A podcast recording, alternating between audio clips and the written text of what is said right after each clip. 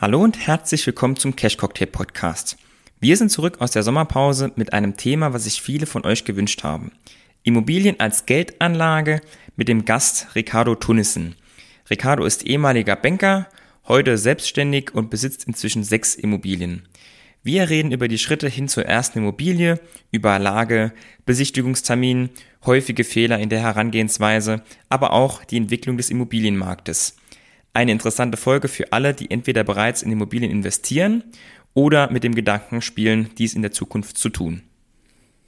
Bevor es dann auch richtig losgeht, möchte ich euch noch ganz kurz den Sponsor der heutigen Folge vorstellen.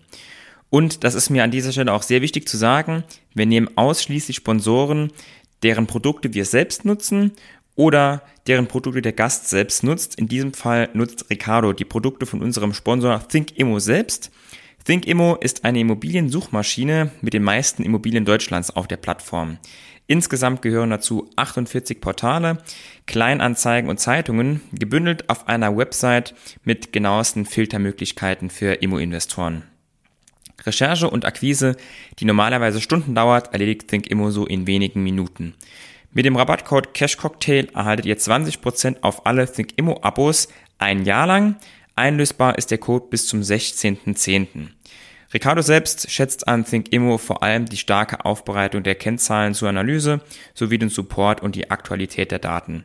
Klickt euch rein, ich verlinke euch das Unternehmen in den Show Notes und jetzt viel Spaß beim Podcast mit Ricardo und dem Thema Geldanlage mit Immobilien.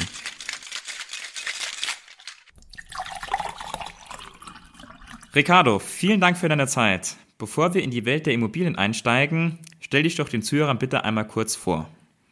Ja, moin moin. Erstmal vielen Dank für die Einladung. Äh, ich bin Ricardo Tunnissen, wohne derzeit äh, im schönen Wuppertal und bin seit 2018 selbstständig, habe früher in der Bank gearbeitet, in der privaten Baufinanzierung, in der Firmenkundenberatung und äh, ja, ich bin mittlerweile, ähm, wie gesagt, voll selbstständig, verdiene mein Geld sowohl über die Vermietung von kleinen Eigentumswohnungen als auch über meinen Blog, über Social-Media-Kanäle und das ist so der Kurzabriss zu meiner Person.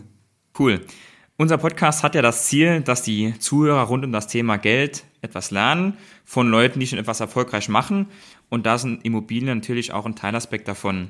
Jetzt haben wir uns überlegt, welcher Gast passt denn zum Thema Immobilien? Im letzten Podcast hatten wir jetzt einen Gast, der eine Firma hat mit zweistelligen Millionenumsätzen und 150 Mitarbeitern. Deshalb haben wir in der Folge jetzt absichtlich jemanden genommen, der beim Thema Immobilien, was seine erste Immobilie angeht, noch nicht äh, Jahrzehnte schon davon entfernt ist, sondern auch in den sich die User vielleicht noch ein bisschen mehr hineinversetzen können. Deshalb würde ich auch gerne mit mhm. dem Thema anfangen, mit deinem ersten Schritt, mit deiner ersten Immobilie, dass du da mal kurz sagen kannst, wie bist du überhaupt da rangegangen? Mhm. Also meine erste Wohnung, die habe ich im Jahr 2017 gekauft, Anfang des Jahres.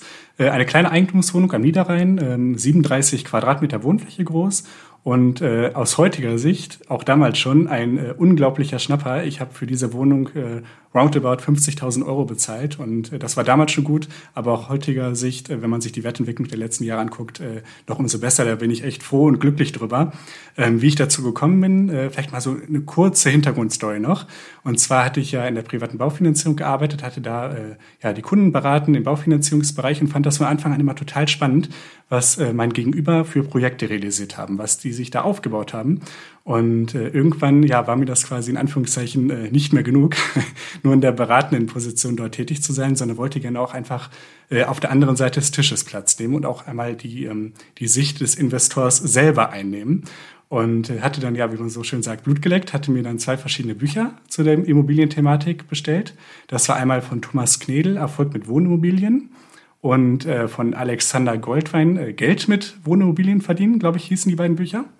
Und äh, der Untertitel von dem Buch von Thomas Gill hieß, so werden Sie in sechs Monaten zum privaten Immobilieninvestor. Fand ich ganz verrückt, habe es mir dann äh, durchgelesen im Urlaub und tatsächlich hat der Untertitel Wort gehalten. Sechs Monate später saß ich beim Notar und hatte dann den äh, Kaufvertrag für ja die erste vermietete Eigentumswohnung unterschrieben. Klingt jetzt irgendwie fast zu so schön, um wahr zu sein, so ähm, fast wie eine Werbung für irgendein Buch. Okay, es hat tatsächlich so funktioniert, wie es irgendwo versprochen wird. Vielleicht kannst du noch ein bisschen näher drauf eingehen. Was hast du denn in den sechs Monaten sonst noch so gemacht? Du hast ja nicht nur die zwei Bücher gelesen wahrscheinlich, mhm. sondern auch diverse Sachen ausprobiert oder dich mit Leuten unterhalten, mhm. die schon Immobilien haben, dass du da vielleicht noch ein bisschen Leute mitnehmen kannst, was dann noch alles in der Vorbereitungszeit mit reinfließt. Ja, auf jeden Fall. Also ähm, während der Bankzeit hat man natürlich eine ganz bestimmte Brille, die man aufgesetzt hat, wenn man auf das Thema Immobilien schaut. Ähm, aus Bankersicht schaut man sich erstmal an, äh, ähm, rechnet sich das Ganze? Kann ich, bin ich überhaupt bereit, dem Kunden, der mir gegenüber sitzt, einen Kredit äh, zu vergeben? So, und das ist, sage ich mal, so das Große und Ganze, was man dort äh, sich ansieht. Wenn man selber allerdings äh, in die Vermieterrolle reinschlüpft und Investor wird, dann gibt es natürlich noch ganz andere Punkte, die man aus Banksicht überhaupt nicht auf dem Schema hat. Das sind äh, solche Themen wie, ähm, wo kriege ich überhaupt einen Mietvertrag her? Was ist ein guter Mietvertrag? Wie, ähm, wie komme ich überhaupt an die Immobilien? Äh, wie baue ich mir da irgendwie ein Netzwerk auf? Wie, wie kriege ich schnell Informationen, wenn ein Exposé online äh, gestellt wird? Oder auch, wie funktioniert eine Neuvermietung? Ähm, wie wähle ich die Mieter aus? Worauf muss ich da achten? Welche Unterlagen brauche ich? Als auch welche Unterlagen muss ich mir einreichen lassen, wenn ich eine Immobilie kaufen möchte? Welche Unterlagen sind da wichtig? Wo sind da die Feinheiten? Wo sind da die Fallen, sag ich mal? Äh, und das sind alles Themen, von denen ich überhaupt keine Ahnung hatte in der Bank, weil das einfach nicht so der das, das Daily äh, Business war, was ich da tagtäglich hatte. Und äh, da musste ich von null starten. Dafür waren halt äh, diese Bücher unter anderem ähm, sehr, sehr hilfreich, weil es dort nicht nur Informationen gab, sondern auch Inspirationen von den Autoren, wie die selber vorgegangen sind. Und äh, dann habe ich äh, ja begonnen, mich auch auf Social Media, ähm, auf, auf YouTube äh, in verschiedene Videos äh, reinzusehen, was da andere Investoren berichten über ihre Anfänge, was da so die großen Fehler waren. Und habe dann relativ äh, schnell dann auch äh, begonnen, ähm, sogenannte Suchaufträge zu hinterlegen. Also ich habe ähm, dann in dem Ort, wo ich auch damals gearbeitet habe, am Niederrhein, ähm, gesagt, okay, hier kenne ich mich aus, hier kann ich ungefähr den Markt beurteilen, äh, Suchaufträge bei den Maklern hinterlegt. Das heißt, äh, ich habe eine PDF erstellt, wo ich gesagt habe, jo, ich suche ähm, eine Wohnung, die soll ungefähr so groß sein, die soll maximal so teuer sein, das und das Baujahr, so ein paar Rahmendaten genannt äh, aber auch nicht zu detailliert, weil man sich natürlich dadurch äh, extrem viele Objekte, die vielleicht doch interessant wären, schon direkt rausschießt. Und äh, das habe ich den äh, Maklern dann vor Ort geschickt und gesagt, wenn ihr was reinbekommt, meldet euch gerne, ich bin äh, interessiert. Und das habe ich sowohl bei den Maklern gemacht als auch bei Immobilien Scout 24. Da kann man auch so einen Suchauftrag hinterlegen. Und das Coole ist, dass äh, so ein Suchauftrag komplett kostenlos ist ähm, für, für Interessenten. Und sobald dann ein Exposé hochgeladen wird, was auf deine ähm, Anforderung zutrifft, dann kriegst du sofort eine E-Mail oder eine Push-Nachricht aufs Handy und hast natürlich dadurch den extrem zeitlichen Vorteil gegenüber allen, die irgendwann am Sonntag mal schauen, was wurde denn die Woche über so hochgeladen. Weil wenn das wirklich ein interessantes Objekt ist, dann ist das schon äh, vergriffen natürlich, weil du dann schon 30, 40 Leute vor dir hast.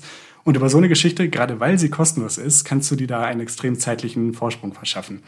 Und ähm, ja, das waren, sag ich mal, so die Schritte, die ich dann gegangen bin. Und äh, ansonsten, äh, ja, war das auch die grobe Vorbereitung. Wirklich spannend wurde es dann natürlich erst, äh, als es dann konkreter wurde.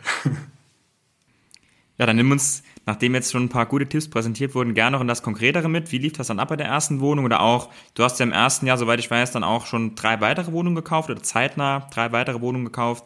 Gerne mal, wie das dann bei der Objekt aussah, bei den vier ersten Objekten dann ablief. Ja, also ähm, ich hatte mich dann auch vorher natürlich informiert, welche Unterlagen muss ich mir überhaupt ansehen, wenn ich, äh, wenn ich eine Wohnung äh, ähm, kaufen möchte.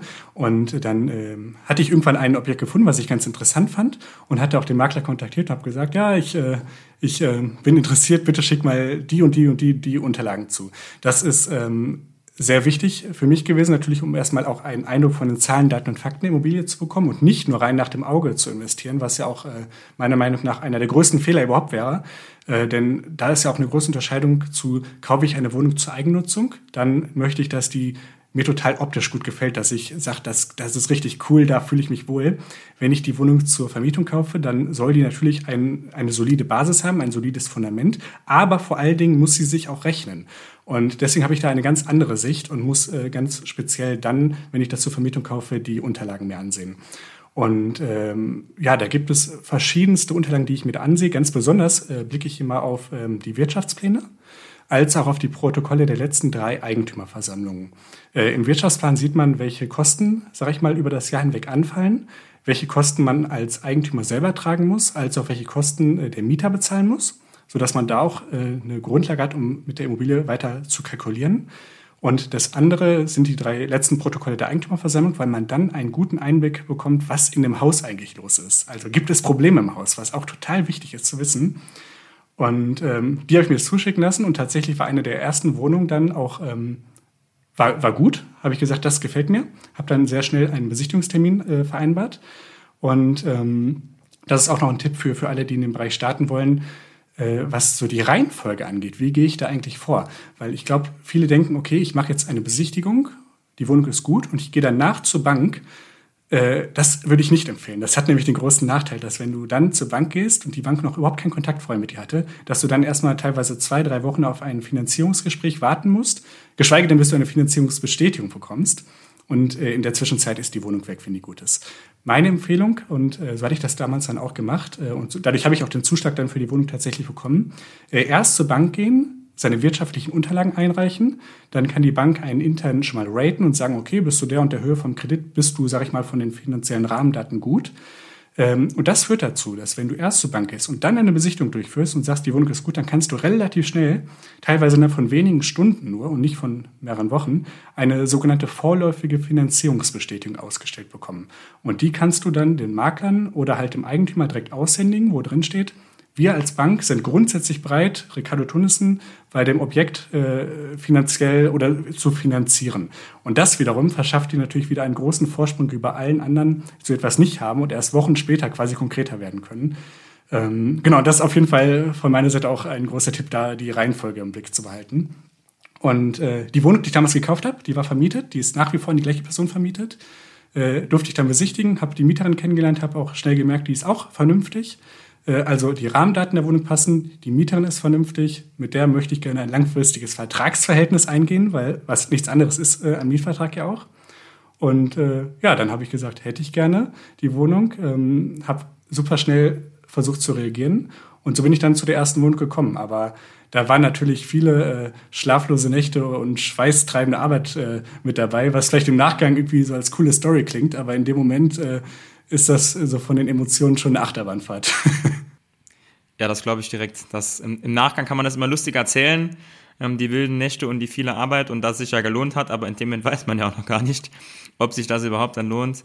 Ähm, glaube ich dir. Genau, gen genau, das ist, glaube ich, wie bei allem. Also im Nachgang ist es immer eine, oder es ist es klingt wie eine coole Story, aber es ist halt erst eine coole Story in dem Moment, wo es funktioniert.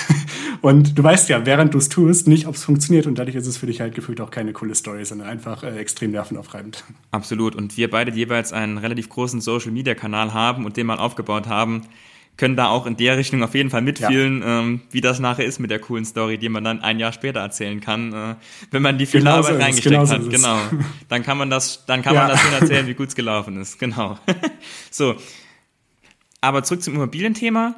Ähm, du hast jetzt schon zwei, drei Tipps gegeben, die vor allem auch rund ums Thema Zeit gingen, also auch ums Thema Zeitvorsprung. Und ähm, ich jetzt als Laie, der noch kein Immobilienbesitzer ist, ich höre oft zwei Dinge, wenn es darum geht, gib mir mal einen Tipp für Immobilienkauf. Da hört man oft Zeit, Zeit, Zeit und Lage, Lage, Lage. So, deshalb lass uns mal über die Lage sprechen, dass Lage das A und O ist. Welche konkreten Tipps hast du denn dafür? Was ist eine gute Lage und wie findet man die? Eine gute Lage ist eine Lage, in der du dich auskennst. Ähm, ich habe da keine Vorlieben speziell zu A, B, C oder D-Lagen. Also A-Lagen sind, sag ich mal, so die, die richtig heiß begehrten Städte, Berlin, München oder D-Lagen ist jetzt halt wirklich so, vielleicht auch so, so, so östlichen Deutschlandbereich. Äh, da habe ich, hab ich keine Vorlieben. Ähm, es kommt immer darauf an für mich, dass sich das im Gesamten rechnet. Also ähm, bei, bei stark nachgefragten Städten, da sind die Kaufpreise natürlich extrem hoch, was dazu führt, dass die Rendite tendenziell geringer ist. Dafür hast du aber auch den großen Vorteil, dass wenn die Wohnung leer steht, dass die quasi für eine Minute leer steht und dann hast du direkt schon wieder 100 neue Interessenten. Das heißt, du hast kein Leerstandsrisiko. Äh, aber dafür eine tendenziell geringere Rendite. In D-Lagen oder C-Lagen, da ähm, sind die Kaufpreise deutlich geringer und das Verhältnis von Kaufpreisen zu erzielbaren Mieten ist vielleicht auch etwas attraktiver sogar als in den A-Städten. Dafür hast du aber das Risiko, dass wenn die Wohnung leer steht, dass du nicht direkt 100 Leute hast, äh, an die du weitervermieten kannst, sondern dass die Wohnung vielleicht auch im Worst Case äh, ein paar Wochen oder im schlimmsten Fall Monate leer steht. Und äh, diese entgangenen Einnahmen, wo natürlich die Ausgaben wie Kreditraten oder Hausgelder weiterlaufen, das muss man natürlich bei seiner Kalkulation mit einbeziehen.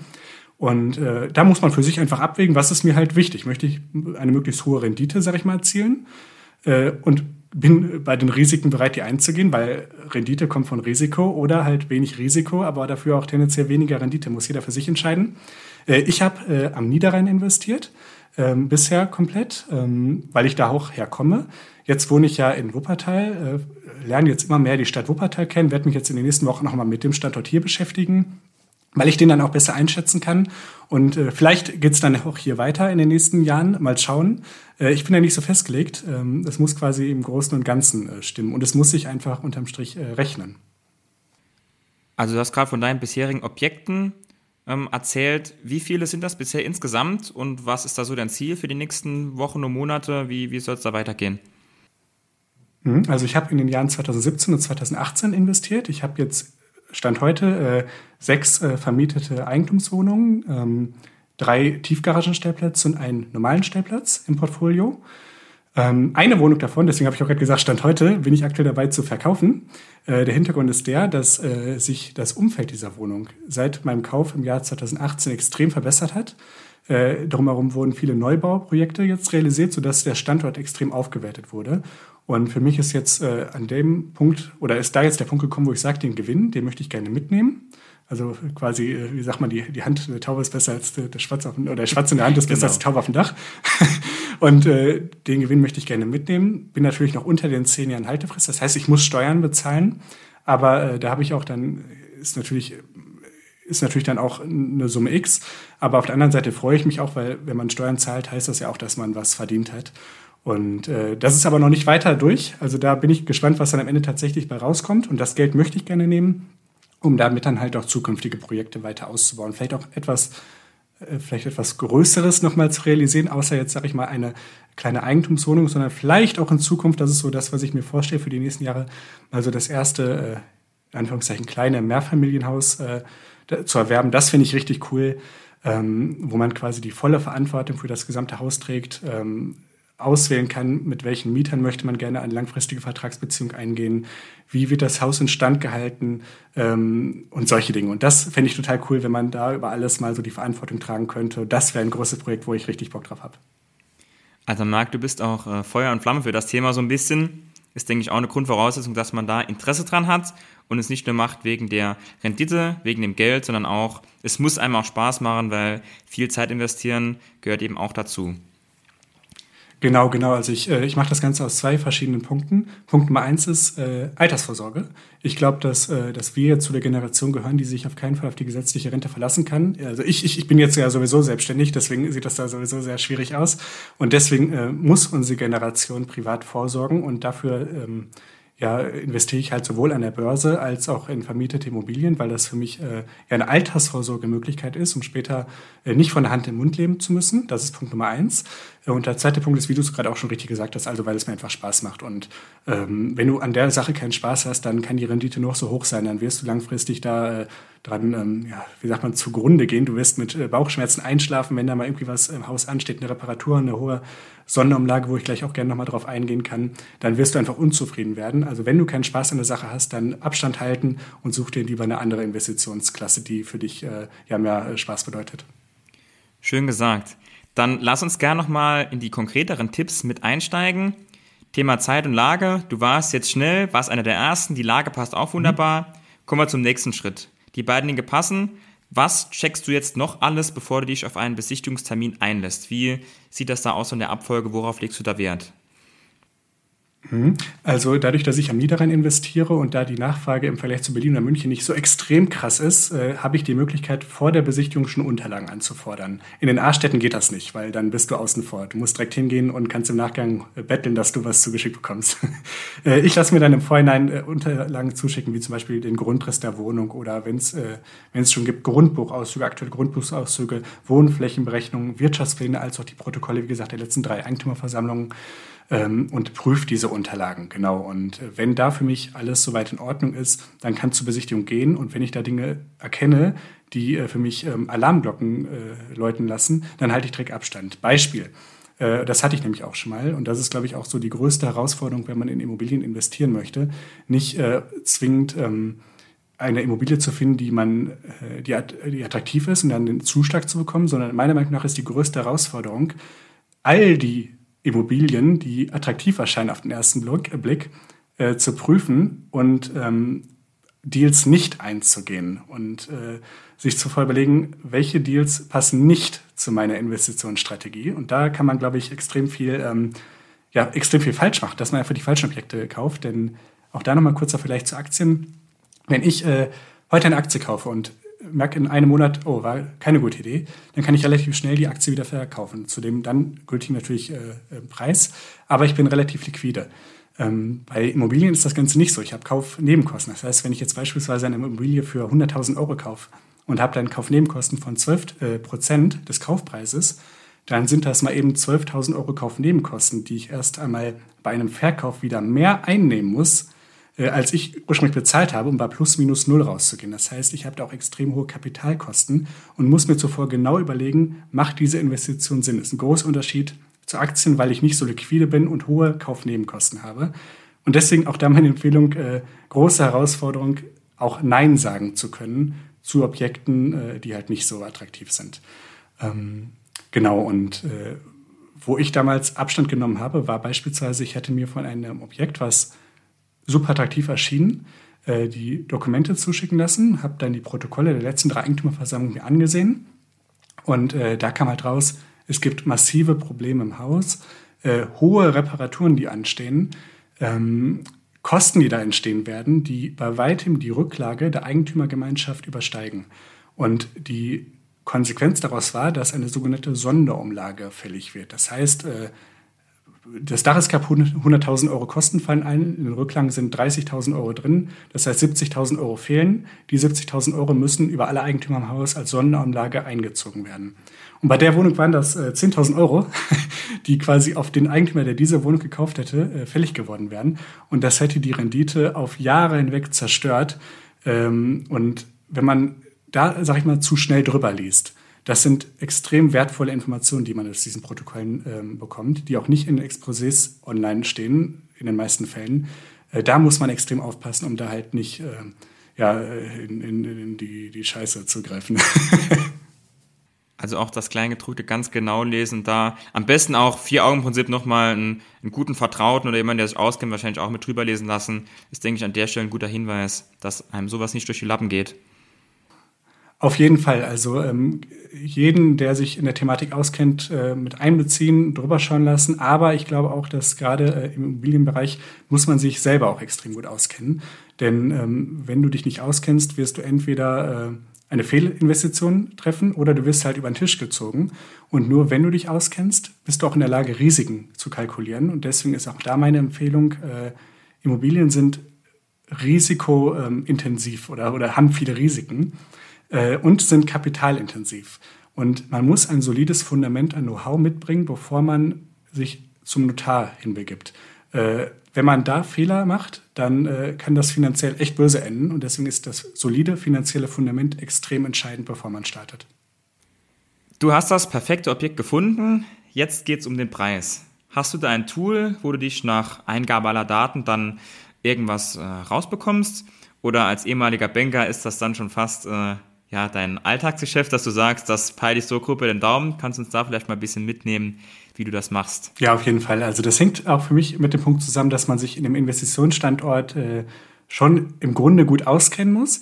Ähm, und äh, ich habe damals bei der ersten Wohnung nicht verhandelt. Tatsächlich habe ich bei keiner Wohnung bisher verhandelt, ähm, weil äh, ich immer so ein bisschen, war vielleicht auch gar nicht so schlau, aber ich hatte immer Schiss, dass wenn ich jetzt äh, nicht den vollen Preis biete, dass ich den Zuschlag nicht bekomme. Und dadurch, dass ich die Wohnung auch ohne zu verhandeln gut gerechnet haben, äh, war mir das Risiko immer zu hoch. Aber ich hätte wahrscheinlich schon dann noch was äh, vielleicht machen können, äh, aber habe ich tatsächlich nicht gemacht. Ähm, wie ich den Eindruck dann von dem Markt bekommen habe, das war natürlich zum einen, weil ich in der, in der Bank gearbeitet habe und dadurch auch wusste, was so der übliche Preis ist, zu dem dann tatsächlich auch die Zuschläge erteilt wurden.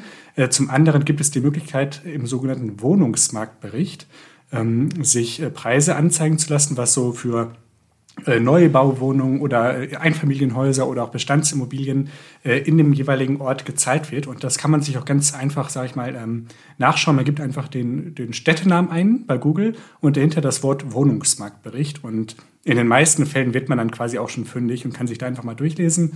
Da kriegt man extrem viele Zahlen, Daten und Fakten zu dem Ort. Ähm, ja, äh, angezeigt und kriegt dadurch, wenn man das komplett durchgelesen hat, auch ein extrem gutes Gefühl dafür, was realistisch ist, was nicht. Man kriegt da nicht nur den aktuellen Stand, sondern auch die Entwicklung der letzten Jahre. Äh, wie hat sich das äh, entwickelt? Welche prozentualen oder welche Prozentpunkte kann ich abziehen, wenn, wenn es das und das Problem oder das und das Baujahr bei dem Objekt gibt? Also dadurch kriegt man einen guten Überblick. Und ähm, zum anderen äh, auf jeden Fall Markt beobachten. Also ich habe dann verschiedene Immobilienportale äh, geöffnet gehabt, äh, eigentlich hauptsächlich Immobilien Scout 24, weil ich glaube, weil das die größte Immobilienplattform überhaupt ist. Äh, wenn man etwas inseriert als Exposé, dann lädt man das wahrscheinlich bei Immobilien Scout 24 hoch und deswegen habe ich mich auch eigentlich auf die Plattform fokussiert. Äh, habe aber trotzdem nochmal eBay Kleinanzeigen äh, offen gehalten, um auch da nochmal vielleicht Objekte zu bekommen, die äh, Leute kostenlos hochladen, weil sie nicht bereit waren, bei Immobilien Scout 24 eine Gebühr dafür zu bezahlen. Also die beiden Plattformen waren so meine Hauptplattformen. Und darüber kann man natürlich auch äh, einen guten Eindruck bekommen, was sind da so die durchschnittlichen Preise pro Quadratmeter Wohnfläche? Welche Baujahr, äh, Baujahre, Baujahre sind da so gleich? Was wird dann pro Baujahr vielleicht auch als Abschlag genommen?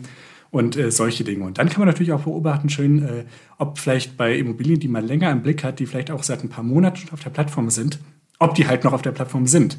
Weil das kann natürlich ein Anzeichen dafür sein, dass entweder das Objekt Probleme hat äh, oder dass der Preis zu hoch ist. Und auch daran kann man Rückschlüsse ziehen. Also äh, super viel Recherche, super viel auch beobachten. Und wenn man ähm, ja da so über ein paar Wochen, ein paar Monate einen Blick drauf hat, dann kriegt man auch ein guten, äh, gutes Gefühl dafür, was da ein realistischer Preis ist und wo man gegebenenfalls dann auch noch äh, handeln kann. Durch deinen Social Media Account stehst du auch mit ganz vielen anderen Immobilienbesitzern oder solchen, die es werden wollen, in Kontakt. Und jetzt aus eigener Erfahrung weiß ich, es gibt ja da wahrscheinlich täglich viele Nachrichten auch in Bezug zu deinen Videos, zu deinem Content ähm, auf verschiedenen Plattformen, die dann irgendwas wissen wollen oder Nachfragen haben, wo man dann auch erfährt, welche Fehler die Leute vielleicht auch machen. Vielleicht kannst du uns da mal ein bisschen mitnehmen. Was sind denn häufige Fehler in der Herangehensweise, dass die Leute, die das jetzt hören, vielleicht da auch um das ein oder andere Ding auch rumkommen? Mhm. Ähm, Gerne auch was, was du selbst vielleicht auch mal falsch gemacht hast, aber mhm. natürlich auch ähm, von dem User-Zustrom hörst du ja wirklich täglich, gehe ich mal davon aus, bekommst du da Input von der Seite. Ja, also ich glaube, der größte Fehler ist tatsächlich nicht schnell genug zu sein, was aber mit diesen Punkten zusammenhängt, äh, Vorbereitung und die richtige Reihenfolge erst zur Bank gehen, äh, die ich vorhin genannt hatte. Dann aber auch, glaube ich, äh, sich ähm, also äh, ich, ich sag mal so, was mir tatsächlich am meisten an Nachrichten reinkommt, ist gar nicht so sehr, wo Leute eine Immobilie gekauft haben und sagen, oh, das habe ich falsch gemacht, sondern eher äh, Nachrichten von Leuten, die, die ähm, die, die schreiben, ich möchte eigentlich gerne, aber entweder ich, ich krieg's nicht hin oder ich traue mich nicht. Ähm, weil da auch wieder das Thema Risiken mit einspielt. Und äh, da, um jetzt einfach mal so ein paar Risiken zu nennen, die natürlich da auch einhergehen, wenn man in Immobilien investiert, sind zum Beispiel ähm, dass der Boom am Immobilienmarkt endet. Also ich meine, aktuell sind ja auch die Nachrichten wieder voll von wegen äh, Preisrückgänge am Immobilienmarkt, so und so viel Prozent. Ähm, also auch das Thema Wertminderung, wenn man ein Objekt kauft, das langfristig dann vielleicht doch etwas weniger wert ist als den Preis, den ich gezahlt habe. Äh, nicht zahlende Mieter oder auch Mietnomaden oder Zinsänderungsrisiken bei der Finanzierung, ähm, eine falsche Kalkulation. Das heißt, ich habe vorher äh, ja, vielleicht zu gut die Zahlen beurteilt, sodass es sich unterm Strich dann doch nicht mehr rechnet, so wie ich das äh, erwartet habe. Oder auch teure Reparaturen und Sonderumlagen. Und ähm, ein großer Fehler ist, glaube ich, den ich auch selber gemacht habe, ähm, ähm, das Thema äh, Reparaturen und Sonderumlagen zu sehr zu unterschätzen. Also ich hatte mich im Oktober 2018 selbstständig gemacht, hatte da meinen äh, guten Job in der Bank gekündigt und habe gesagt, so, jetzt, äh, ich habe mir einen Puffer zurückgelegt, mit dem kann ich so die ersten Monate überbrücken und äh, ja, gehe jetzt in die Selbstständigkeit. Und quasi an dem Tag, wo mein erster Tag in der Selbstständigkeit war, habe ich Post bekommen, äh, dass äh, das ähm, Dach von einer Wohnung äh, kaputt äh, ist und erneuert werden muss. Und in einem anderen Objekt kam zwei Wochen später ein Brief rein, dass die Tiefgarage einen Wasserschaden hat. Und beide ähm, Reparaturen waren so teuer, dass sie die Rücklagen der jeweiligen Eigentümergemeinschaft überstiegen haben. Das Gute war, dass ich nur ein relativ kleines Objekt oder kleine Wohnung in dem Objekt hatte und dadurch mein Anteil prozentual nicht so hoch war. Zusammengerechnet musste ich allerdings 5000 Euro Sonderumlage zahlen, also Kosten, ähm, die zuvor so nicht kalkuliert waren, beziehungsweise so nicht absehbar waren. Und äh, das war ein großer Fehler, den ich gemacht habe, ähm, meine Rücklagen äh, entweder zu gering zu halten oder das Thema Sonderumlagen zu, ähm, zu locker zu sehen. Also ähm, gerade wenn die Objekte nicht irgendwie von 1995, 2000, 2005 sind, sondern aus den 60er, 70er, 80er Jahren und die Heizung seit 30 Jahren äh, läuft und nicht erneuert wurde, das sind Kostenpunkte, die man im Glück haben muss. Und das ist, glaube ich, auch einer der größten Fehler, dass man äh, Instandhaltung und Instandsetzungskosten äh, massiv unterschätzt. Du hast es eben auch schon angesprochen, die Entwicklung des Immobilienmarktes ist ein gutes Stichwort äh, für die nächste Frage. Wie siehst du denn die Entwicklung des Immobilienmarktes jetzt mit der Erhöhung der Zinsen und der aktuellen Wirtschaftslage? Vor allem auch gerne in Bezug auf bevorzugte Wohngegenden, mhm.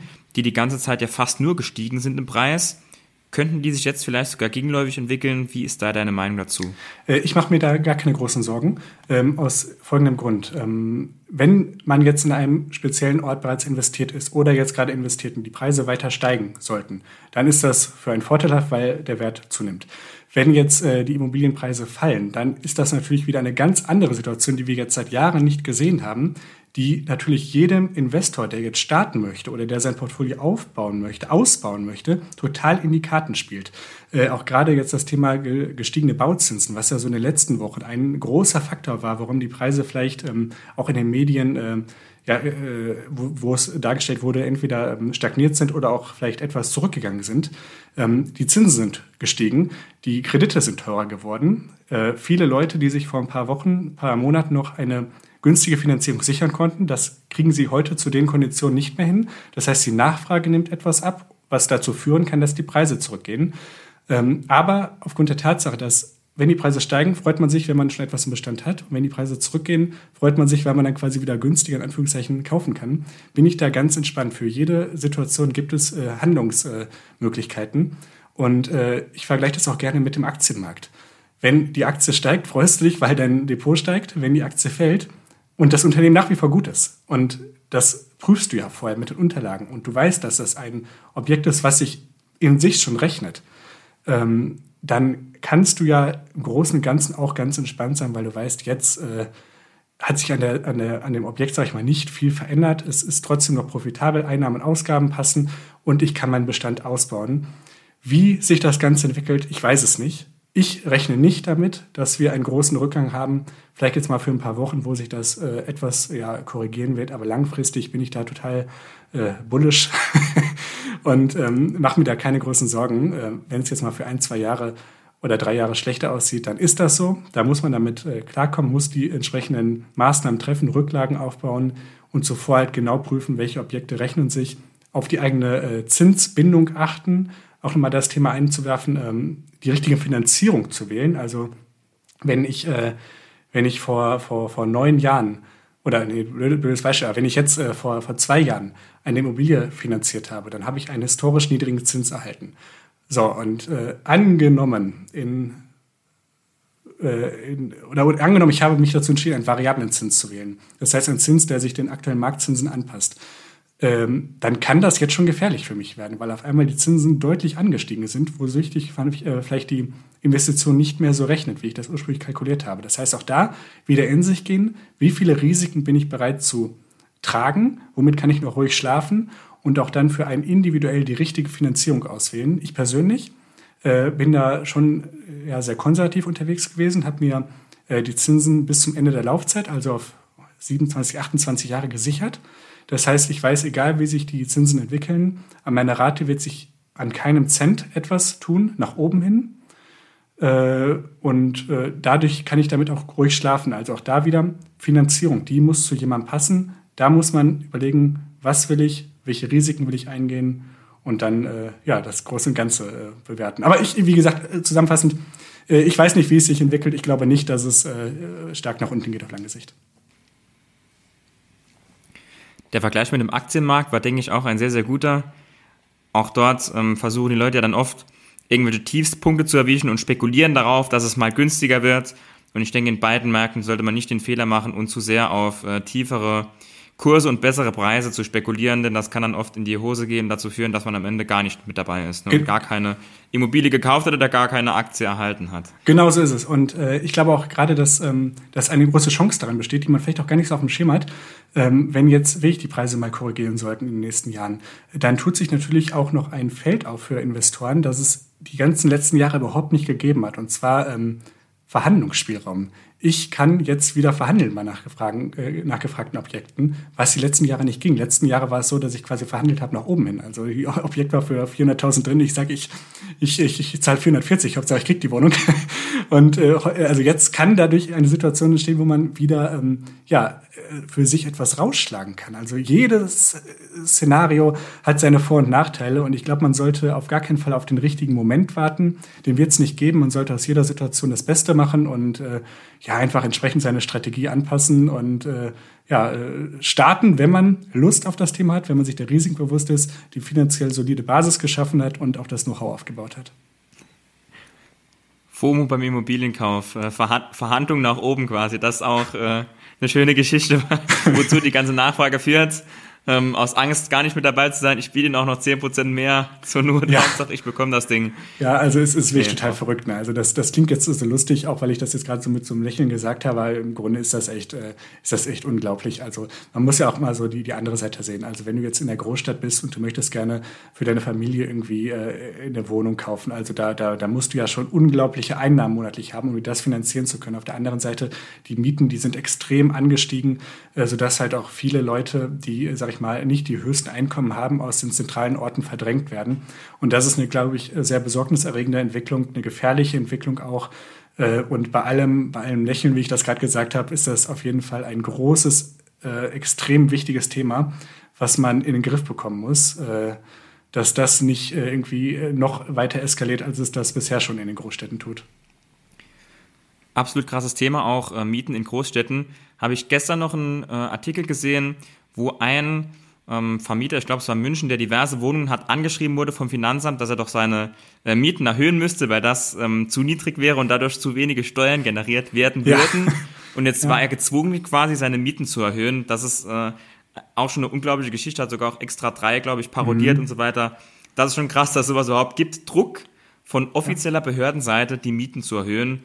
Und ähm, ja, da entwickelt sich dann das, was du eben schon selbst genannt hast. Ja, total. Also es äh, ist teilweise echt krank, was da an Preisen aufgerufen wird. Finde ich, äh, finde ich wirklich sehr, sehr bedenklich und muss man definitiv beobachten und da entsprechende Maßnahmen treffen. Eine Userfrage hätte ich noch, und zwar, wie die Bereitschaft deiner Mieter ist denn, möglicherweise die Nebenkostenvorauszahlung zu erhöhen. Ähm, der User hat selbst mehrere Immobilien und sieht hier bei seinen Mietern bisher so gar keine Bereitschaft in diese Richtung könnte es da nicht auch Probleme geben, wenn es dann plötzlich zu extremen großen Nachzahlungen kommen müsste? Wie siehst du das Ganze? Äh, ich halte das für sehr problematisch.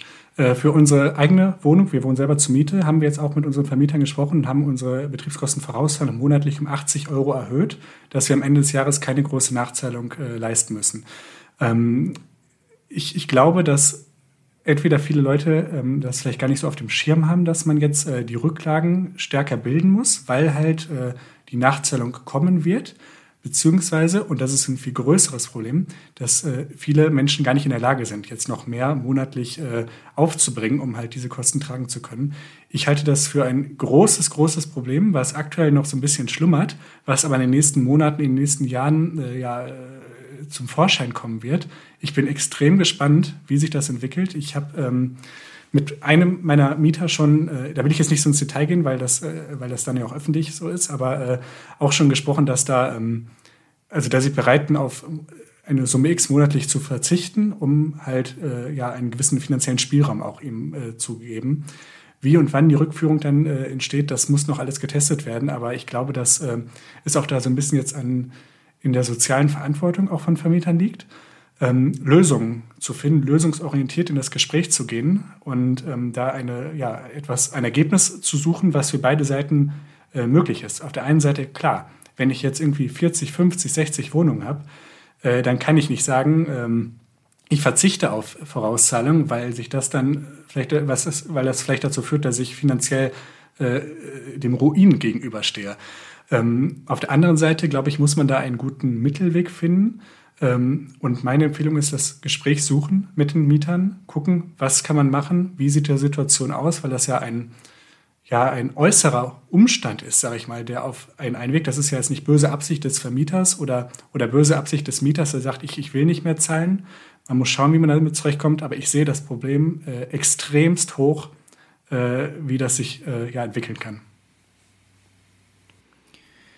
Ich denke, damit stimmst du dem User auch indirekt zu und das hat die Richtung, die er versucht und äh, ich denke, er fühlt sich darin auf jeden Fall auch so ein bisschen bestätigt, dass seine Richtung richtig ist, jetzt schon da das offene Gespräch zu suchen. Mhm. Ich meine, wenn er schreibt, äh, die Mieter waren nicht bereit bisher, ähm, dann hat er das ja auf jeden Fall schon mal zumindest versucht.